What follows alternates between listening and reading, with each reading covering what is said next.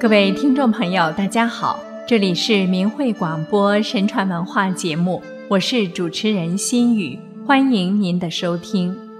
今天我们来讲讲神医华佗的故事。华佗字元化，又名夫，他出生于东汉末年，是三国时代的名医。少年时代，他曾在外游学。钻研医术而不求仕途，他医术全面，精于手术，被后人称为外科圣手、外科鼻祖。一华佗拜师。史传华佗自幼做事机敏，聪慧过人。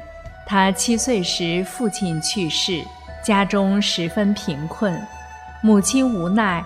只得让他去央求他父亲的生前好友蔡医生学医。华佗遵母命到城里见了蔡医生，说明了来意。蔡医生心里暗想：华佗父亲是我的好朋友，如果我不答应，乡邻肯定会骂我人死绝交，对友不义。如果我答应他，还不知他是否是一块学医的材料，最好设法考考他。蔡医生此时看到他的几个徒弟正在院子里采桑叶，但是最高的枝条够不着，也爬不上去，就对华佗说：“你能设法把这最高的枝条上的桑叶采下来吗？”华佗说：“这很容易啊。”于是。他叫人取了一根绳子，拴块小石头，只一抛，绳子抛过枝条，树枝被压下来，就把桑叶采到手里了。蔡医生又看到两只羊正在斗架，眼都斗红了，谁也拉不开，就说：“华佗，你能把这两只羊拉开吗？”华佗回答说：“这好办。”只见他马上抓来两把仙草，放在羊的两侧。斗架的羊早已饿了，看见身边的仙草，就过来抢着吃，自然散开不斗了。蔡医生见华佗如此聪明机敏，当场就决定收他为徒。二，超人医技。据《后汉书》中记载。李将军的妻子有病，请华佗前去诊治。华佗经过诊脉后说，是由于怀孕期间身体受伤而胎儿未掉所造成的疾病。李将军却说，孕期确实受过伤，但是胎儿已经坠落。华佗坚持说，依脉象看，胎儿并没有坠落。李将军不以为然。过了一百天后，李七病势转重，再次请华佗看病。经过诊脉之后，华佗说：“脉象如前，原来是双胞胎先流产的胎儿使母体流血过多，而后一个胎儿不能产出，现在胎儿已死，缩附在其母脊背上。”于是华佗先给李妻扎针，然后进汤药。片刻之后，妇人觉得要产，但又产不下。华佗说：“这是死胎枯萎，不能自生，必须由人探取。”他告诉一妇人探取之法，果然取出死胎。三，神人传道。华佗经常造访名山幽洞，有一天来到公夷山古洞前，忽然听到有人谈论治病方法。华佗很好奇，躲进洞里偷听。一会儿有人说话了：“华佗这学生就在眼前，医术可以传给他。”另外一人说：“华佗生性贪心，不怜悯众生。”不可以传他。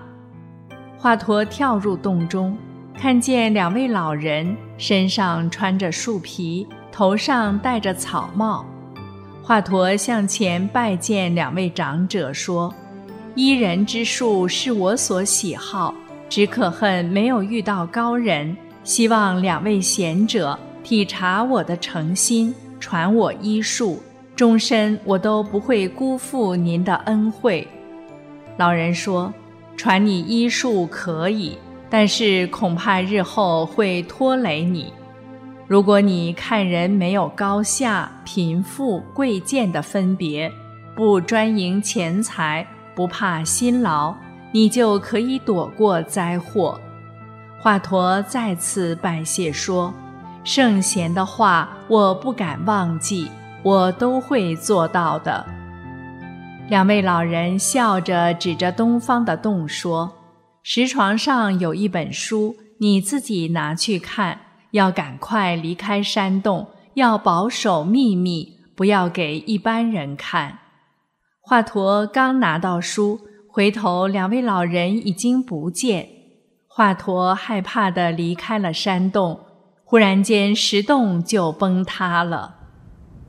四，借方劝贪。三国时期，杨修和杨荡叔侄二人共事曹操。杨修为相府主簿，杨荡为军需官。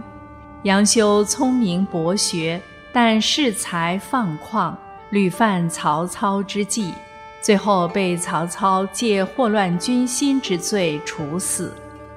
杨荡在军中掌管军营粮饷，他官儿虽不大，可油水却捞了不少，经常克扣军饷来中饱私囊。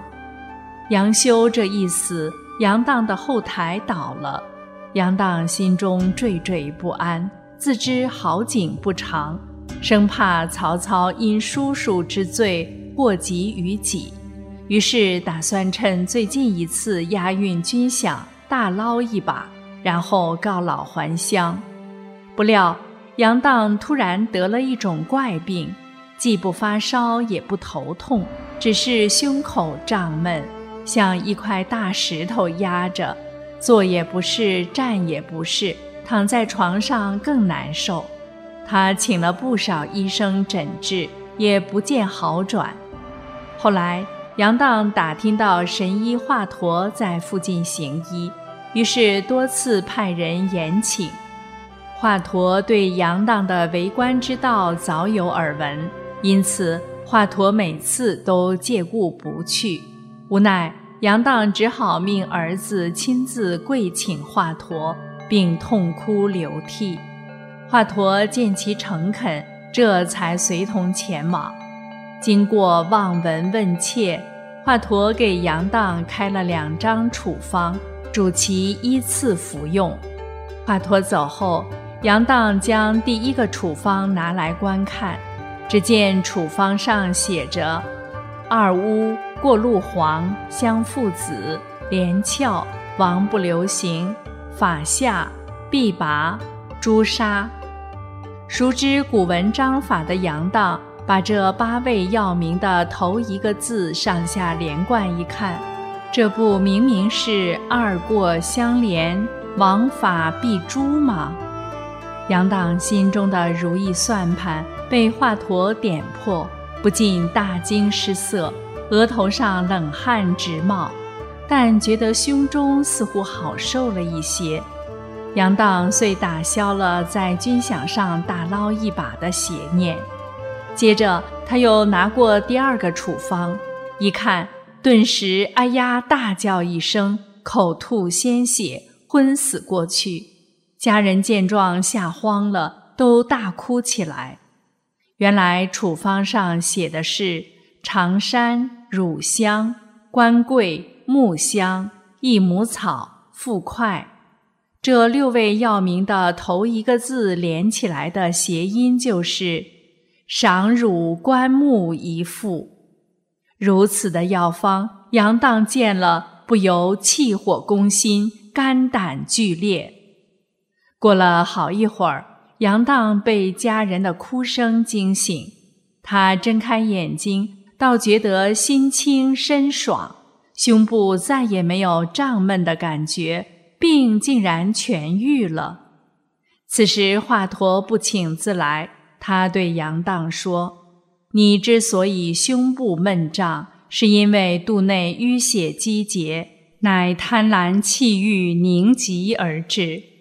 现在气随汗出，吐尽淤血，积消淤化，恶病已除，只是身子虚弱。我再给你开一剂补方，你服后定会痊愈。”杨荡服后，果然身体逐渐康复。从此，杨荡再也不敢干克扣军需粮饷之事了。五，神传医道的由来。王勃是唐朝初年人，有名的《滕王阁序》就是王勃的作品。曹源是王勃的好友，当时住在长安。根据《新唐书·王勃传》记载，王勃与曹源交友，从曹源学习许多医学的秘术。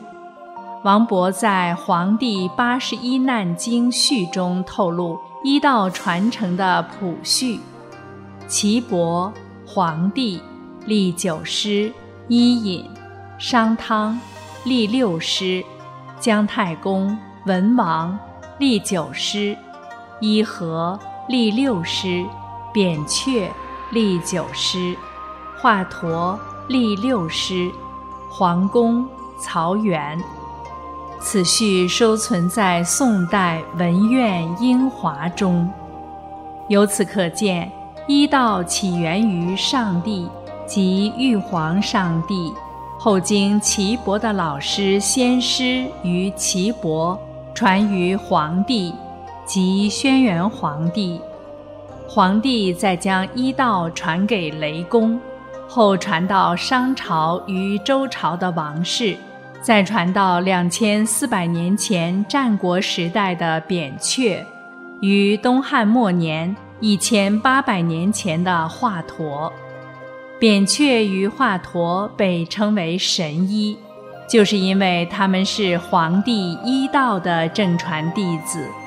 所以展现出来的就是彻视腑脏，即透视人体和洗肠哭胸之术，即开刀做手术的神迹。